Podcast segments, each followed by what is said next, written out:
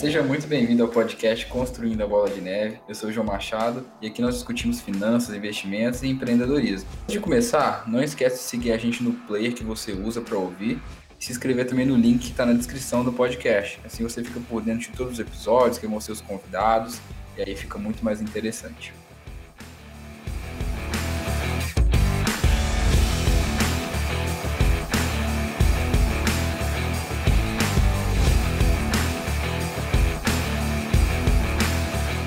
A Selic chegou na baixa histórica, todo mundo falando que a renda fixa acabou, migrando para a renda variável. Muita gente não sabe nem como que a Selic funciona ou como que ela interfere na nossa vida.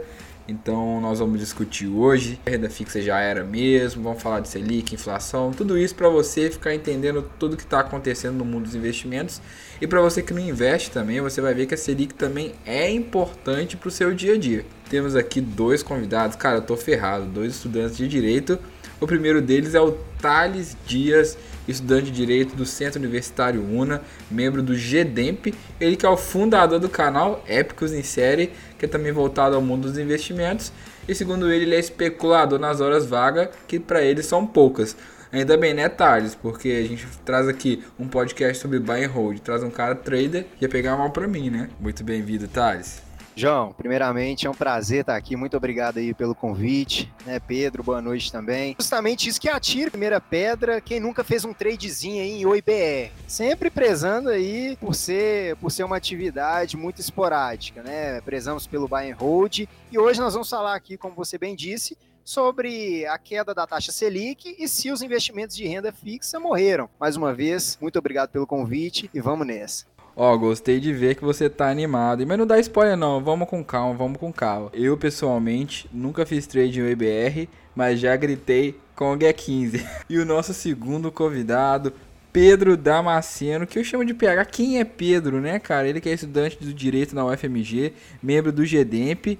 Nós já atravessamos mesmo desertos, né, Pedro? E olha só, ele é fã de futebol americano, mas nunca viu o time dele ganhar um título nacional. Me explica isso aí, Pedro. Como se fosse um torcedor do Atlético no futebol americano?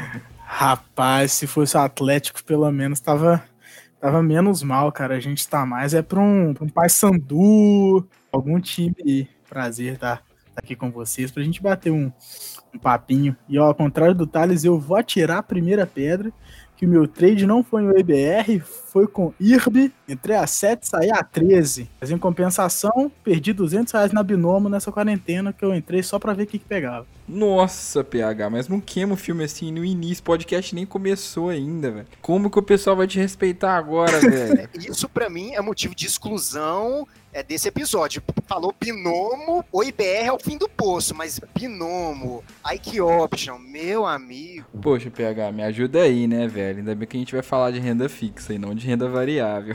e olha só, a gente tem essa descontração toda aqui porque eles são primos, né? É uma família super investidora.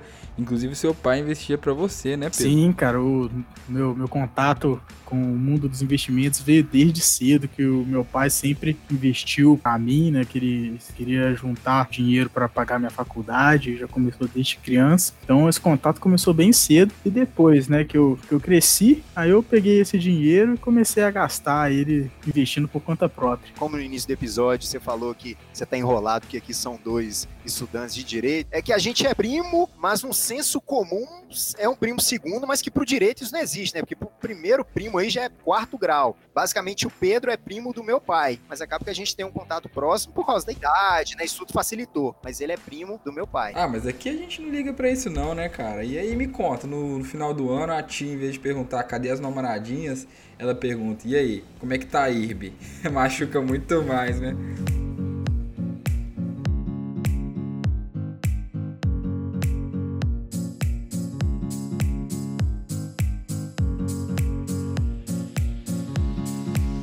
Olha, antes da gente começar, acho legal a gente falar um pouquinho do nosso mailing do podcast, que é onde a gente manda tudo sobre o episódio, né? Pra te lembrar que o episódio tá no ar, se tiver mais coisa legal. A gente conta tudo sobre os convidados. E o Pedro, ele tá inscrito, né, Pedro? Você podia talvez contar um pouquinho pro pessoal da sua experiência com o mailing no podcast. Eu, eu particularmente gosto muito porque é complicado, né, de você ficar lembrando sobre o tanto de coisa para ler, o tanto de coisa para ouvir, o tanto de conteúdo para consumir.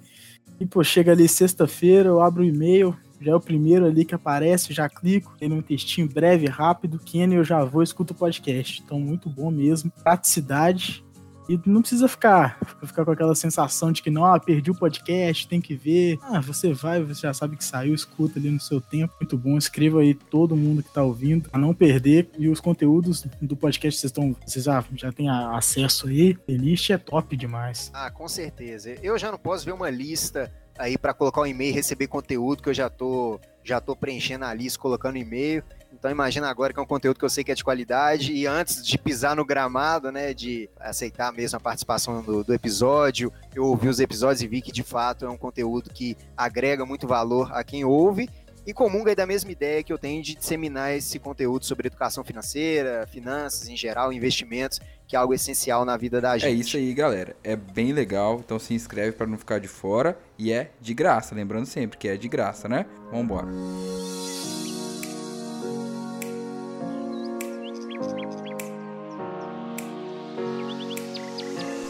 Não dá pra gente falar de renda fixa sem falar de Selic, né? O que, que ela faz, onde que ela interfere, o que, que ela muda na nossa vida. Acho que é legal o pessoal começar a entender esse ponto tem primeiro. Tem que entender, além do conceito do que é a taxa Selic, a influência que tem na nossa vida. E isso eh, vai ter influência tanto na sua vida investidor, quanto na sua vida de quem não investe. E é importantíssimo a gente ter isso em mente. Como o próprio nome já diz, e isso, a taxa Selic é a taxa básica de juros da economia do Brasil. Para muitas pessoas isso não faz sentido. Falar, ah, mas beleza, taxa básica de juros, todo mundo fala isso, mas o que seria essa taxa básica de juros? De uma forma bem simplista, é eu dizer que é o mínimo que um banco te cobraria, por exemplo, para realizar um empréstimo para você. É lógico que, devido ao risco de inadimplência que você tem perante aí para com o banco, que é muito maior do que, por exemplo, uma grande empresa se financiar através desse banco, pegando um empréstimo, o banco não vai te oferecer um empréstimo com essa taxa mínima aí de 2%, né, que seria o ano equivalente à taxa Selic. Mas ela é um norte para a gente e ela tem esse grande impacto. Então você está dizendo que a Selic é um norte para esses empréstimos né? E como as empresas elas têm um menor risco de pagar né, esses empréstimos, elas têm um juro menor. E as pessoas elas têm um maior risco de não pagar, elas têm um juro maior. E isso para quem é empreendedor, né, é interessante saber que a Selic ela sim impacta nesse crédito empresarial. Tanto do financiamento empresarial, empréstimo pessoal, até mesmo do cheque especial e tudo numa escada que vai subindo. Quando, quando você fala aí sobre esse empréstimo empresarial, ele tende a ser muito mais barato do que, por exemplo, a taxa cobrada lá no cheque especial, que é um absurdo, e que você vê que não faz sentido nenhum com a, a, queda da taxa Selic, que todos falam que hoje está em 2%. Então, a gente entende esse lado da taxa Selic, o impacto, quando você está se endividando. E por outro lado, a taxa Selic ela também vai ter um impacto na sua vida quando você estiver utilizando ela para ganhar dinheiro. Muitas pessoas não sabem, mas a própria poupança, poupança ela rende 70% da taxa Selic mais uma taxa referencial, que é zero. É inútil essa taxa referencial, né? Ah, mais uma taxa referencial, que é zero. Então, se hoje a taxa Selic estiver aí a 2%, né, que é a realidade, ao ano, a poupança vai render aí 70% disso, é 1,4% ao ano, se, se não me falha a memória. E isso é um rendimento absurdo se você para para fazer as contas, né? Que um, o dinheiro que você colocar ao ano vai render 1,4%. Mas é importantíssimo a gente ter isso em mente, porque também outros investimentos tem como a rentabilidade atrelada aí a taxa Selic. Pois é, né, cara? E assim, uma coisa que me irrita é que o pessoal fala: "Ah, eu não preciso saber nada disso de Selic, eu não gosto de investimentos, isso não é para mim". Mas a Selic interfere diretamente e a maioria desse pessoal tem dinheiro na poupança. E o dinheiro na poupança, ele tá perdendo valor, porque a inflação ela tá acima de 1.4%. Então, na verdade, seu dinheiro está encolhendo. Então, você tem sim que entender mais sobre Selic. É, inclusive, né, a Selic ela é aí uma das formas que o. Não, não a Selic em si, mas as taxas de juros, né? São uma das formas que o, que o governo tem de controlar a inflação ou de estimular a inflação. Né? Para quem não sabe, a inflação nada mais é do que uma oferta exagerada de moeda no mercado. Então, quando o objetivo é de reduzir a inflação, ou seja, reduzir essa oferta, tem-se um, um aumento dessa taxa de juros, essa oferta de moeda. E se o objetivo é justamente injetar mais moeda no mercado, você reduz essa taxa de juros. O Brasil, infelizmente, ao longo da nossa história, a nossa taxa de juros não é algo tão volátil assim. Né? A gente vem só cortando ela, ela vinha ali a um 40%, 30%, 10%, mas em, em continentes como a Europa, né, é algo perfeitamente comum você ver essa taxa variando e oscilando para você ter o controle dessa oferta de moeda. Cara, eu gosto de comparar a Selic com a rigorosidade dos nossos pais quando a gente era mais novo para jogar videogame. Então, olha só, quando as nossas notas estão boas, a gente tá bem e tal, os nossos pais deixam a gente jogar mais videogame. Mas aí a gente começa a ir mal na escola, a gente tá mal criado, né? Enchendo muito o saco, respondendo demais, aí eles cortam o videogame, ficam mais rigorosos é igualzinho a Selic. Então, quando o mercado está muito mal, o que, que eles fazem? Eles abaixam a Selic e deixam o mercado fluir, deixa dar mais empréstimo. Mas quando o mercado é, precisando, está muita inflação e tudo, eles vão lá e dão uma segurada para não ter problema no futuro também. Aprendi muito isso com meus sobrinhos.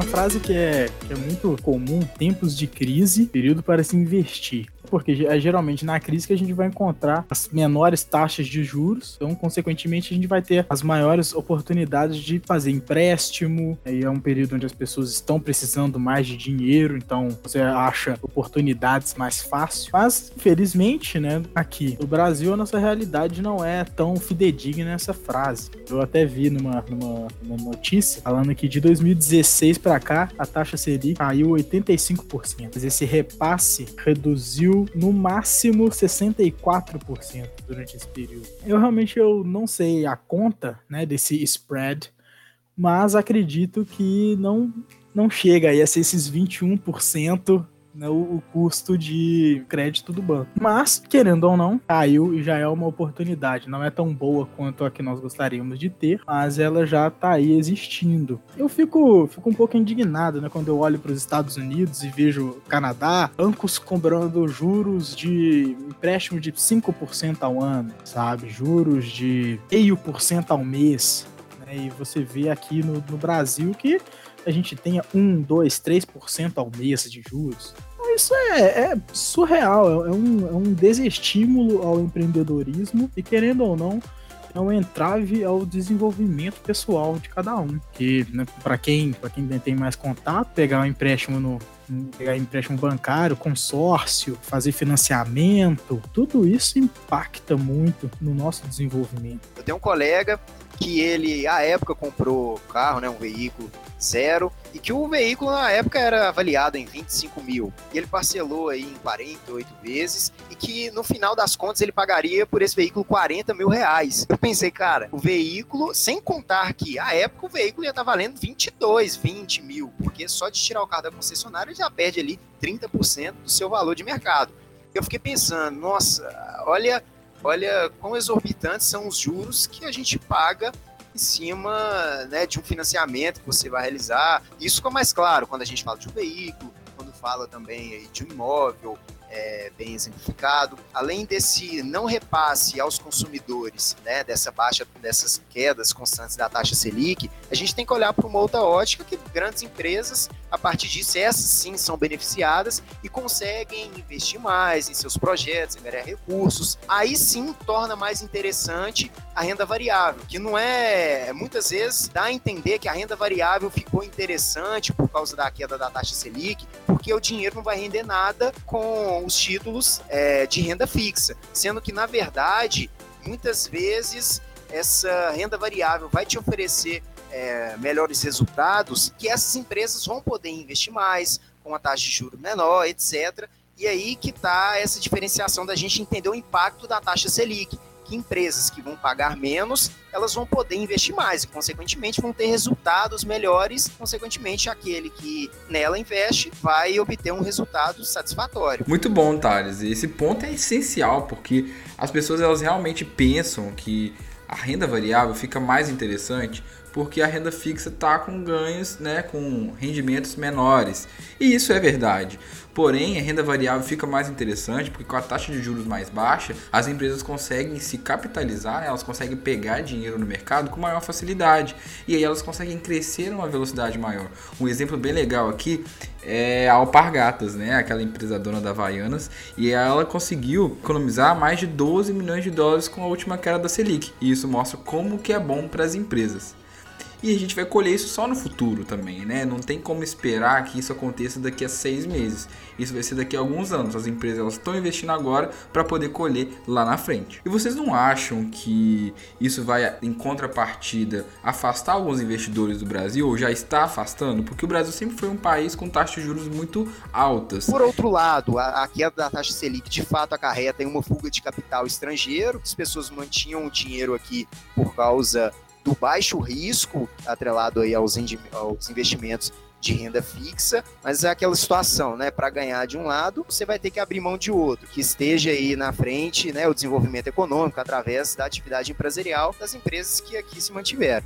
É assim como você tem aí uma fuga capital estrangeiro, né, com a queda da taxa de juros, você também tem uma fuga das pessoas dos investimentos de renda fixa como um todo. Tanto que a gente viu aí que nesse período pandemia, e se você pega de março, ali de março até agora, mês de setembro, a gente, o número de CPFs da bolsa explodiu. Então, então a gente tem muita gente nova no mercado entrando. Eu não sei até quando, né, até onde que, que esses novos CPFs são capazes de gerar distorções de mercado, mas eu acredito que no mínimo alguma distorção ali a gente tem. São pessoas muito novas, querendo ou não, né, a gente passa a ter um mercado mais emocional e menos racional. Então você está dizendo que porque as taxas de juro caíram, que o pessoal tá investindo em Oi, IRB, gritando Kong é 15 e que via varejo é a nova Magalu? Rapaz, inclusive, inclusive IRB, cara, IRB é um ótimo exemplo pra gente mostrar justamente essa, essa não irracionalidade, mas essa emoção. Se você pega ali. Otimismo, otimismo né?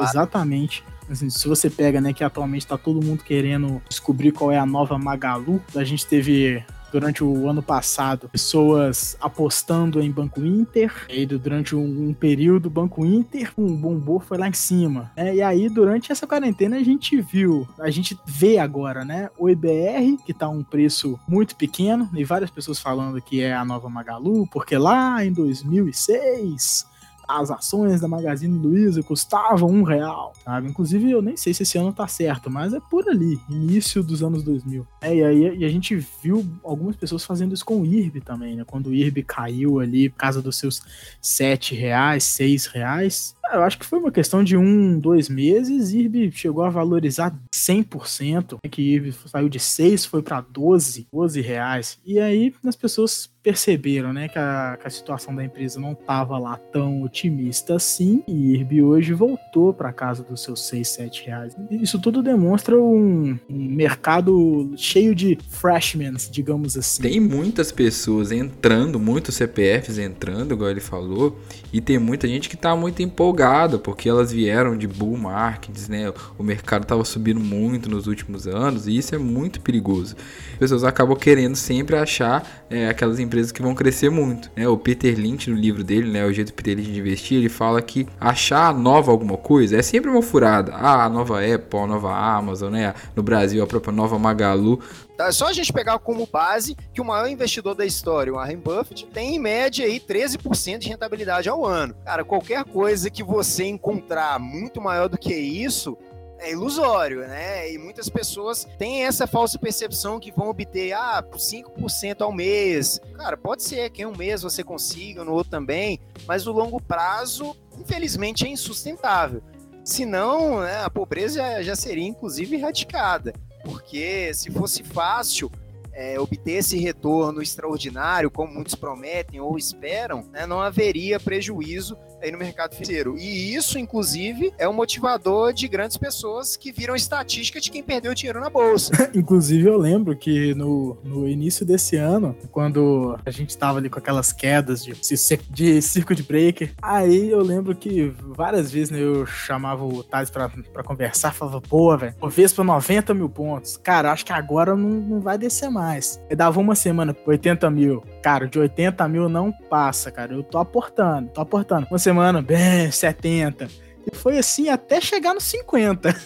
A parte boa é que durante essa queda toda, né, a gente foi aportando, aportando, aportando, e agora tá aí, né, nos 90, 100 mil. Se tivesse faltado algum estudo, né, faltado alguma coisa, a gente tinha metido o pé ali nos 50 mil pontos, desesperado, assumido aí o prejuízo de 20, 30%, né, que o ano tava rendendo até então. Então a lição que a gente tira é que se o Pedro falar que não dá para cair mais, pode esperar, porque vai ficar mais barato.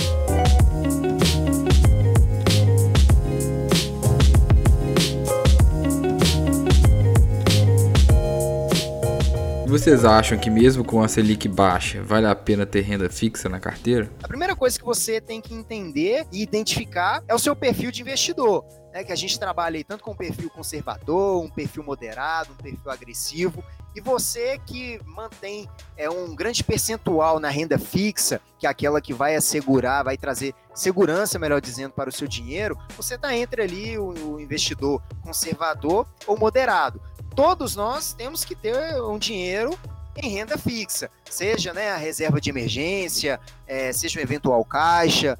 Eu vejo muito é, pessoas cometendo o equívoco de deixar a sua reserva de emergência em fundos imobiliários com a falsa percepção que fundos imobiliários está mais para renda fixa do que para renda variável. Né, uma vez que a volatilidade não é tão alta quanto as ações mas isso você está se expondo a, a, um risco tão grande quanto as ações. Mas os títulos de renda fixa, eles são indispensáveis para a sua carteira de investimento, seja a título de reserva de emergência, é, e tem ótimos títulos para cumprir essa função, porque os títulos de renda fixa eles vão trazer para você a segurança. Você não tem que pensar em rentabilidade, você tem que pensar em segurança e liquidez, que são os pontos principais para reserva. Por ser uma pessoa mais da renda variável, eu já faço um adendo aqui. Ah, o que eu vou falar agora não é para você que está aí começando a investir, não é para você que está aí querendo entrar agora, né? Essa fala é mais para quem já está há mais tempo. Olha lá o que você vai falar, para quem já tem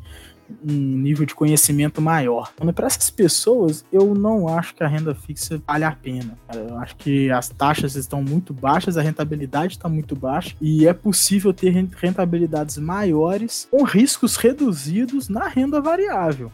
Né? Buscando ali ativos de maior segurança, buscando ali ativos de menor liquidez, de menos volatilidade. Um exemplo que eu gosto muito é o IVVB11, que a volatilidade dele é muito baixa e que segue aí uma crescente histórica e que eu particularmente não vejo cenários dessa crescente mudar. E o dia, né, que, a, que, o, que o Ibovespa for maior que o S&P 500, cara, aí a lucro interna que eu vou estar tá muito feliz. Ninguém vai me segurar mais. para quem não sabe, a S&P 500 são as 500 maiores empresas dos Estados Unidos. Cara, imagina um negócio desse. Minha festa de aniversário vai ter é, Thiago Negro, Pitmani, vai ter a galera toda aí, que nós já vamos estar tá tudo brother. Pô, você não pode esquecer de chamar a gente, né não? Claro, lógico. então, assim, eu acredito que para quem já tem mais conhecimento, né, para quem consegue estar mais atento às janelas de entrada e de saída, né? Para quem tem tempo de acompanhar o mercado, as suas, as suas oscilações, os fatos relevantes, para esse tipo de investidor, eu não acredito que a renda fixa vale tanto a pena assim. Não, eu concordo. Eu acho que tem que ser de acordo com o perfil de cada pessoa. Mas na minha opinião, tem que ter ali pelo menos a reserva de emergência, a reserva de oportunidade dentro da renda fixa. E, os riscos da renda fixa, né? Porque tem muita gente que fala que renda fixa não tem risco. Trabalha né? a ideia de que a renda fixa ela não tem riscos inerentes a justamente você saber qual vai ser a rentabilidade daquele investimento. Mas eu tenho um, um caso de uma seguidora que uma a época chegou para mim no Instagram e me disse sobre a situação dela, que eu vi que o maior risco inerente tá na ignorância, né? Tá na falta do conhecimento daquilo que você aporta. Em certo momento, o gerente do banco dela entrou em contato oferecendo é, um investimento para ela e tal que a rentabilidade era até interessante, o investimento também era bom, e ela autorizou que ele fizesse esse investimento, né, do dinheiro que ela tinha no banco, etc. Aí, um pouco tempo depois, apareceu uma oportunidade dela comprar um imóvel que ela sempre teve vontade na área que ela tinha interesse e com um valor reduzido.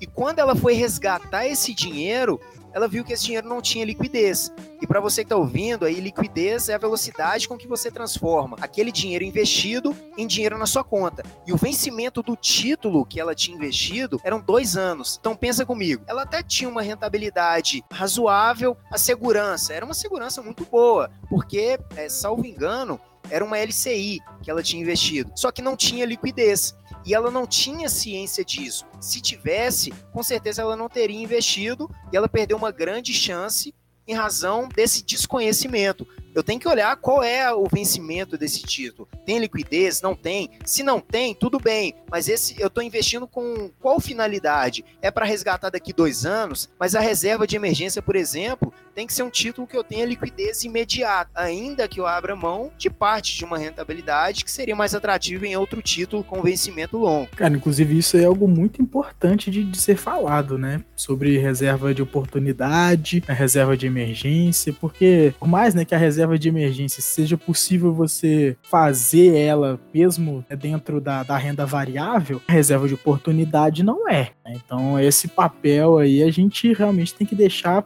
exclusivamente né, para os títulos de renda fixa com liquidez imediata, cara. Não é, não é, não é, não é coisa de você, ah, pô, vou investir um dinheiro aqui para oportunidade e você acaba fazendo aí, cometendo esse erro aí. Eu mesmo já cometi esse erro antes, várias outras pessoas eu tenho certeza que já, porque né, quando você começa numa coisa, né, sem muito conhecimento, você acaba corregando ali em algum detalhe. Cara, concordo completamente com vocês. O único ponto que eu vou discordar do Pedro aqui é que eu acho que não dá para fazer reserva de emergência na renda variável. Mas aí, por falta de conhecimento, o pessoal deixa o dinheiro na poupança, rendimentos com a inflação, ou então é, cai nesses investimentos malucos, né? Porque olha só, tem o tripé, igual o Tardo explicou. Você quer alto rendimento, você quer baixo risco e você quer alta liquidez, você me desculpar, mas isso aí não existe não. É golpe. Pode correr que o Pedro, o Pedro já tem até a história aí da Binom para poder contar, que eu nem sei, mas o final a gente já conhece. A gente só não conhece o caminho. Mas o final é certo, gente. Você vira Estão estatística. no seu pé, né, Pedro? Rapaz. É, inclusive, só um acréscimo aí nessa fala sobre a, a poupança. inclusive, é uma coisa muito complicada, né? Você por fazer, pelo menos eu, Pedro, né? Acho complicado você fazer reserva de emergência, de oportunidade, ou considerar a poupança um investimento, sendo que nela você já tem atrelado um cartãozinho de débito. O cara, é um negócio ali que você tá ali para você juntar dinheiro, a torneira tá aberta. A torneira tá lá, é só você gerar, sabe?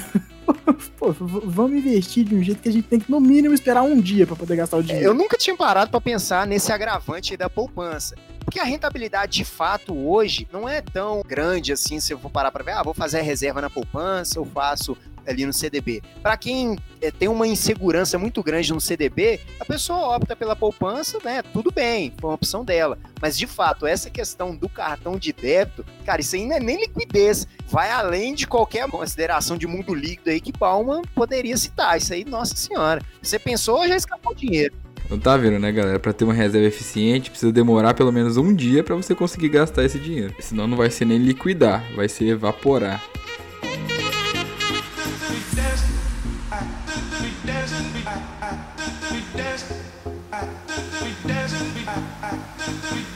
Que vocês acham das debentures, que são aqui uma outra opção dentro da renda fixa? Tem uma certa previsibilidade e podem trazer até uma rentabilidade interessante, né? Cara, a debenture eu considero um excelente título. Além do mais, é um título executivo, né? E vai fazer mais sentido para quem é da área do direito. Então, é, a cobrança ela é muito mais fácil e vai partir da ideia, assim como as ações, você escolher uma boa empresa, não adianta nada você é, visualizar uma debênture que te promete, sei lá, 14% ao ano, sendo que a, a empresa que está emitindo esse título não tem uma boa saúde financeira. Então, há risco também na renda fixa quando a gente visualiza esse tipo de, entre aspas, oportunidade. Né? Porque você tem que observar tudo isso. Ah, beleza, é um título que a rentabilidade é boa, mas qual é o vencimento? Beleza, o vencimento é bom, mas quem está emitindo é uma empresa que está com a saúde financeira boa? Se não piorar ou tende a ter uma recuperação, tudo isso são coisas que você deve analisar. Para mim, o principal é você analisar a empresa que está emitindo esse título para saber se vale a pena ou não investir. Exatamente, eu também gosto muito das, das debêntures, acho que elas entram muito, né, dentro do nosso universo do direito, do empresarial, mas é, assim, a gente quando a gente vai, vai fazer um investimento, né, ainda mais né, quando, quando tá começando agora, que a gente não sabe muito bem, né, os fatores que tem que tomar cuidado, quando você vê lá uma debenture com juros de 60%. Você acha algo muito bom, algo espetacular. Só que quando você vê, tá dentro é do, do Claudinei Modas, né? Com todo respeito, caso exista algum Claudinei Modas, ok? Esse é o nome fictício que eu tô criando agora. Olha o cara arrumando processo pro podcast. Isso pode acontecer, e acontece. Né? Então, pô, se você pega, né? Se você tem a sorte de achar ali uma debenture de algum banco grande, de alguma empresa grande, aí você pode entrar com mais calma. Né? E óbvio, lembrando sempre, né? Atento aos, aos impostos que vão incidir no investimento, para você poder ter a noção do seu rendimento real, né? Que é um cálculo que poucas pessoas fazem, principalmente quando está começando a investir, que é ali o do, do real rendimento do seu investimento. Cara, eu só queria pedir desculpa, tá? Porque realmente existe um Cloud Olha só, o cara ficou comigo. Mas é uma empresa baixada, eu pesquisei, mas é uma empresa baixada, então a gente vê que a saúde financeira do, já não era lá grandes coisas. Mas se existir algum outro Cloud Name Models, ok, não é você, é ficcional. É, talvez exista um que deu certo, né? Esse, esse não deu e, e elucidou bem o seu exemplo. Isso é até legal para mostrar que não acabou a renda fixa. Ainda existem oportunidades e possibilidades para as pessoas que são conservadoras e não gostam ou não querem entrar na renda variável, apesar da gente já ter mostrado que ela é sim mais interessante, principalmente em momentos de taxas de juros mais baixas. Mas eu acho legal também a gente quebrar esse paradigma de que a renda fixa não tem risco, de que é 100% de certeza que vai dar lucro. O problema que eu acho aqui é a falta de educação financeira. O brasileiro não percebe que a gente está mal acostumado com a taxa de juro alta, então a gente tinha ganhos fáceis com o Tesouro Selic, com poupança, com o CDB. E agora que a taxa de juros está baixa, não existe mais esse ganho fácil. Então agora você tem que se arriscar nas debêntures, nos títulos mais arriscados, e aí sim existe o risco de você perder. Se a empresa falir, ela não te paga essa debênture. Se esse tesouro que tem marcação a mercado, taxa subir, ele cai de preço. Então existe sim maneira de você perder dinheiro dentro da renda fixa e as pessoas têm que ficar espertas quanto a isso, por às vezes elas acham que só porque elas são conservadoras e querem investir na renda fixa, elas estão livres de risco. E ele, se você não estudar e você não se informar, transformar, ele pode ser até pior do que o da renda variável.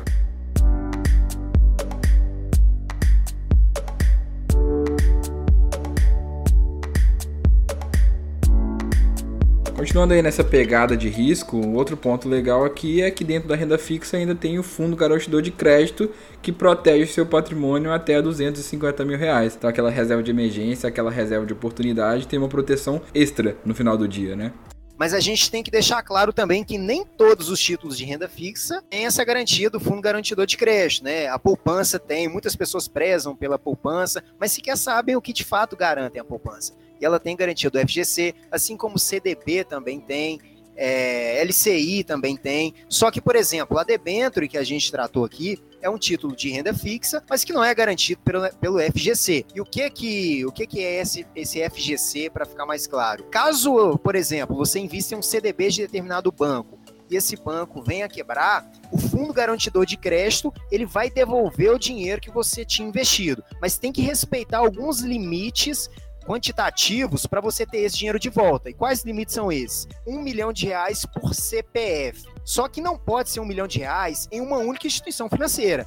Então tem que ser 250 mil reais em cada instituição financeira. O que ultrapassar isso, você perde. Então tá explicado porque o Pedro não gosta de renda fixa, né? É só até um milhão que tem proteção a maioria do patrimônio dele ia estar desprotegido. quem me dera, quem me dera. Tô usando laranja ultimamente. Não, inclusive, é, laranja por aí. Eu tô vendendo o Inodê, acendi com um amigo. Brincadeira, cara. A gente não pode fazer isso, não. Eu vi, eu vi que a Inodê tá processando a galera. Não, o Pedro vem aqui hoje pra arrumar o processo, né? Já teve o Claudinei Modas, agora a Rinodê. Que que é isso, Pedro? É, esse vai ser o último episódio. do podcast. Depois desse acabou. Vocês estão vendo então, né, galera? Então, se não tiver mais podcast, já sabem a quem culpar. Mas vou deixar o Thales continuar, que eu então, interrompi Então, digamos ele. que você tem ali, por exemplo, 300 mil reais na poupança da Caixa Econômica Federal. Cara, você só vai ter assegurado pelo FGC 250 mil reais. Esses outros 50, né, você perdeu. Então, por isso que é interessante você intercalar, né, o dinheiro entre outras instituições financeiras, caso o seu interesse real seja que ele seja assegurado pelo FGC.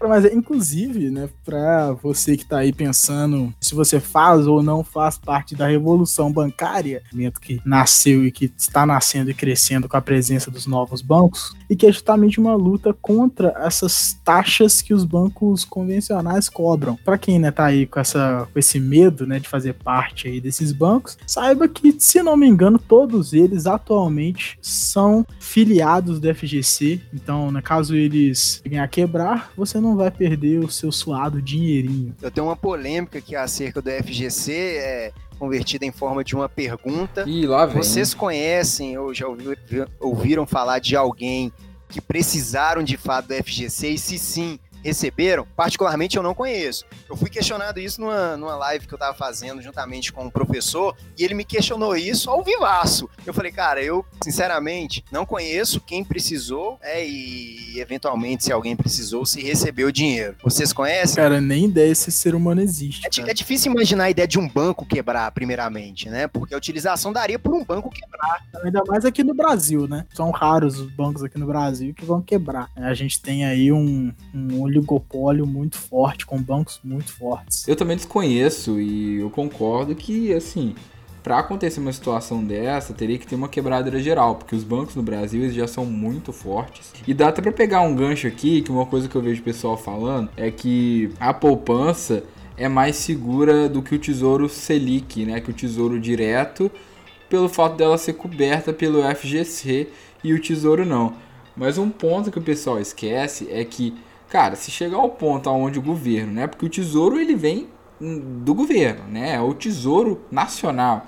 Então, se chegar ao ponto aonde o tesouro não consegue pagar o consumidor, ou seja, ele não tem dinheiro, ele está falido, quebrou todo mundo, inclusive os bancos, né? Eu acredito que o Tesouro Selic é sim um investimento mais seguro e um cenário aonde ele não pode te pagar cara, tenho certeza que a poupança também não vai conseguir te pagar. Que isso acontecer é tão difícil quanto todos os correntistas irem no banco sacar o dinheiro ao mesmo tempo. Cara, se o governo quebrar, os bancos, vai me desculpar, mas já quebraram há muito tempo, né? E sem contar que é, o adimplemento do governo para com os títulos emitidos tem toda uma questão da imagem internacional que o governo passa, etc., e queimaria o filme total do país num cenário econômico mundial. E com certeza ele, ele diante desse cenário, dessa possível impossibilidade de ficar com esse compromisso, ele ia dar outro jeito de é, efetivamente pagar é, né, quem detém esses títulos, justamente para não queimar o filme, literalmente, no cenário mundial.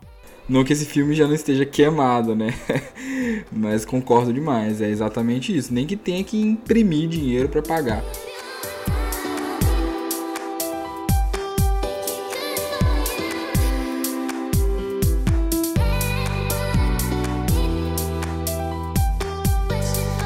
Olha só, duas sexta-feiras atrás, né, no episódio 10, a gente falou sobre como que a carteira de investimentos ela funciona como se fosse um time de futebol. Então, se você não ouviu, volta lá que vale muito a pena. Na carteira de vocês, onde que a renda fixa joga? Se fosse para espelhar a minha carteira, a renda fixa ia ser o técnico, né? Porque pô, não entra em campo, fica só observando. Quando a minha carteira, era isso. O jogador no banco, ele de reserva, aquele cara que nunca joga, cara esquenta machucado, banco. lesionado. Mas, mas né, um, um, panorama geral é um, é um goleiro. É um goleiro, um goleiro eu considero. Atacante jamais, meio campo armador jamais, porque não vai te oferecer é, ao menos né, em grande parte dos títulos de renda fixa, ressalvados a debenture, que eu considero um título que você pode colocar ali um meio um pouco ofensivo, mas o risco também vai ser grande. Considero algo para te trazer segurança mesmo. Eu tenho só minha reserva mesmo, no, inclusive no CDB daquele banco laranja, né? Que eu falei uma vez aqui, mas se você que está ouvindo, você tem é, amnésia, você não vai lembrar, então não tem problema. Vou seguir o conselho do Pedro de não, de não fazer comercial aí para nenhum banco, mas é aquele banco laranja, né? Que eventualmente você sabe. É interessante, não o melhor deles, mas para mim cumpre bem a função que é a liquidez, por já ser correntista do banco também, por, ter, por deixar e lá. O Pedro, eu não vou nem perguntar se ele tem reserva de emergência dele na renda fixa porque ele já falou que nem reserva de emergência ele tem. É verdade. É, inclusive, né? Eu, eu nem tenho a oportunidade de fazer uma reserva, né? Porque o salário já cai, eu já invisto tudo já e já compro as ações e vambora. Se eu quero fazer isso com mais calma, eu deixo o dinheiro parado dentro da corretora mesmo. Inclusive, meu amigo Bernardo Vecchio, que participou de uns programas aí para trás, se você não viu, vá lá e assista. Grande Bezão, ele grande Bezão, tem que voltar. Um, um puxão de orelha porque ele tem medo de que a corretora quebre e ele perca esse dinheiro e ele tá mais do que certo, e eu que faço errado. Cara, e eu vou puxar sua orelha porque você tem que ter reserva de emergência sim, entendeu? Eu acho que todo mundo tem que ter reserva de emergência. Mas assim, eu não sei nem o que o Pedro tá fazendo aqui, cara. Acho que é só para ele poder mostrar o que não deve ser feito, né? A gente tem o Thales aqui para dar um bom exemplo. E tem o Pedro aqui pra falar o que, que a gente não deve fazer. Cara, mais do que verdade, né? Afinal, um tem conta na Binomo e o outro não. Aí é, já é fato, né? A diferença do que fazer e do que não fazer. Eu, eu, diria que o Pedro é um, um discípulo muito bom aí do Pit Money. Com certeza a metodologia de investimento é, bate direitinho com o Pit Money. Na apresentação de vocês, eu notei que os dois são parte, são membros do GDEMP. Vocês podiam explicar para o pessoal aí o que é o GDEMP? Então, o, GDEMP ele é o Grupo de Estudos de Direito Empresarial da UFMG, onde a gente, se você é estudante de direito e tem aí essa, essa tendência ao lado do, do direito empresarial, vale muito a pena, é um grupo aberto a todos os estudantes de outra faculdade. Geralmente os temas variam entre mercado financeiro e societário ou alguma outra questão ligada ao direito empresarial. Sim, sem palavras para descrever a experiência e o quão enriquecedor ele é, sabe? A gente até brinca, né, que a gente faz parte ele dele, mas a gente se sente meio meio burro para falar qualquer coisa, cara que é chuva de informação, de conhecimento o tempo inteiro, cara. Então é um grupo sem palavras, nota mil. Só tenho a agradecer pelo conhecimento. De fato, é acolhedor com outras instituições, né? Eu, particularmente, eu sou de outra instituição, sou da UNA, tive a oportunidade de ir, é muito bom mesmo, enriquecedor. E no primeiro semestre que eu fui, o tema era mercado de capitais. Então imagina, já cheguei é, com um tema né, que fazia total sentido com aquilo que eu aprendia no momento, aquilo que eu desenvolvia de interesse. Vale muito a pena para você né, que é da região, tem a oportunidade de comparecer. Com certeza eu não sou, eu não, não faço parte da organização, mas será muito bem-vindo por mim e pelo Pedro. O pessoal não vai chegar lá e não é marketing multinível, não, né? Porque depois fala marca aqui processa a gente.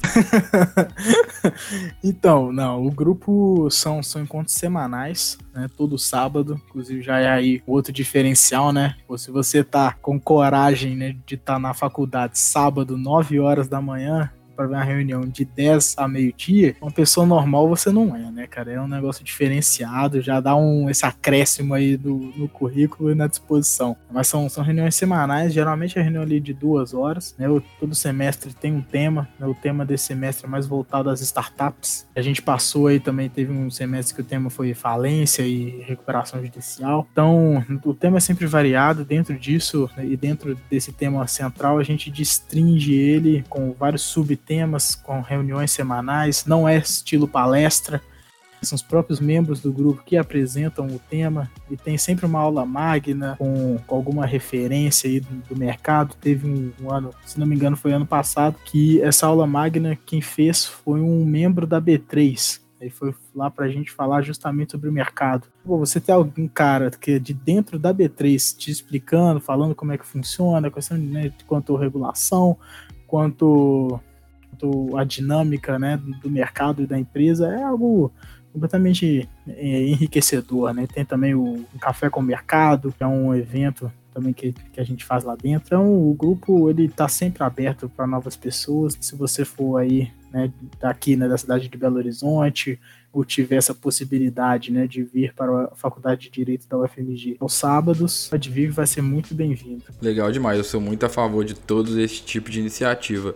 E Thales, conta um pouquinho da sua página também, Épicos em Série pra galera. Ultimamente não estou sendo tão assíduo nas postagens, etc., até mesmo pela correria do dia a dia, mas o planejamento é voltar e é justamente voltado a isso, a investimentos. A gente tem um canal no YouTube lá tem diversos vídeos, é principalmente voltado aos iniciantes, né? E muito do que a gente conversou aqui, o conteúdo você encontraria lá também, acerca da taxa Selic, é, de títulos de renda fixa, renda variável, essas diferenças. E no Instagram também, arroba Épicos em Série, tem muito conteúdo lá, aproximadamente umas 700 publicações é, né, em formato de textos, vídeos, sempre tentando trazer esse conteúdo enriquecedor de investimentos para o pessoal que eu considero essencial e trazer de uma forma simplificada, né, de forma que todo mundo entenda. Bom demais. Então conta pro pessoal as indicações de livro do episódio, porque cada um aqui, tanto Thales como Pedro, querem indicar um.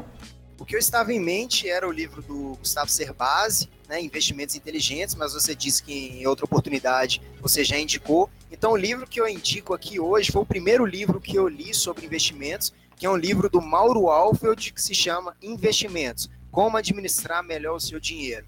É um livro que ele vai aí basicamente é, do início até o fim da trajetória. Ele trata muito sobre é, bolsas de valores, sobre títulos de renda fixa, sobre é, previdência privada, é, imóveis. Cara, ele, eu li ele aproximadamente três vezes e cada vez que eu leio é, parece que é a primeira vez que a gente consegue extrair muito mais do que da primeira vez. Que já que o Thales indicou aí um livro sobre investimento, e a gente abordou também nos impactos a taxa de juros né, na nossa vida fora dos investimentos. Então eu vou tomar liberdade aqui de indicar um livro mais voltado a essa parte fora né, da vida dos investimentos. Eu vou indicar aqui o livro As Seis Lições, do Ludwig von Mises. É um livro que está aí, se você ler ele hoje, você vai conseguir pegar analogias, né, principalmente referente a tabelamento de preço, né, que tem pessoas discutindo do arroz, um livro atemporal, uma obra-prima, bem curtinho, muito pequenininho, e que com certeza, assim, se você ler ele e não engrandecer sua vida, cara, pode, pode, reclamar lá com a, com a moça da loja e complicado, deu errado.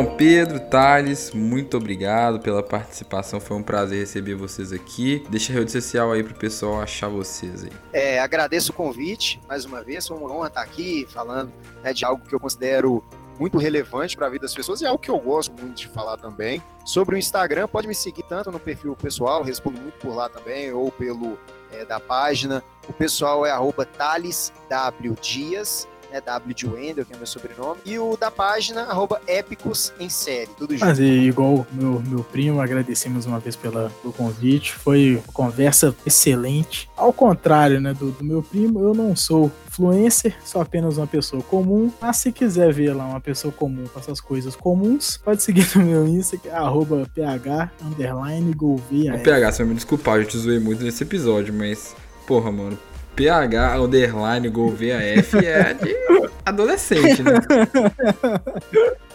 Faltou. E olha o e-mail. Será que é pedrogatinho.hotmail.com? Veja no próximo episódio. um ótimo dia de te segurar a audiência, né? Mas é isso aí, galera. Muito obrigado por ouvir mais um podcast. Tudo que a gente falou aqui, as indicações estão aí na descrição e também vão estar lá no Instagram.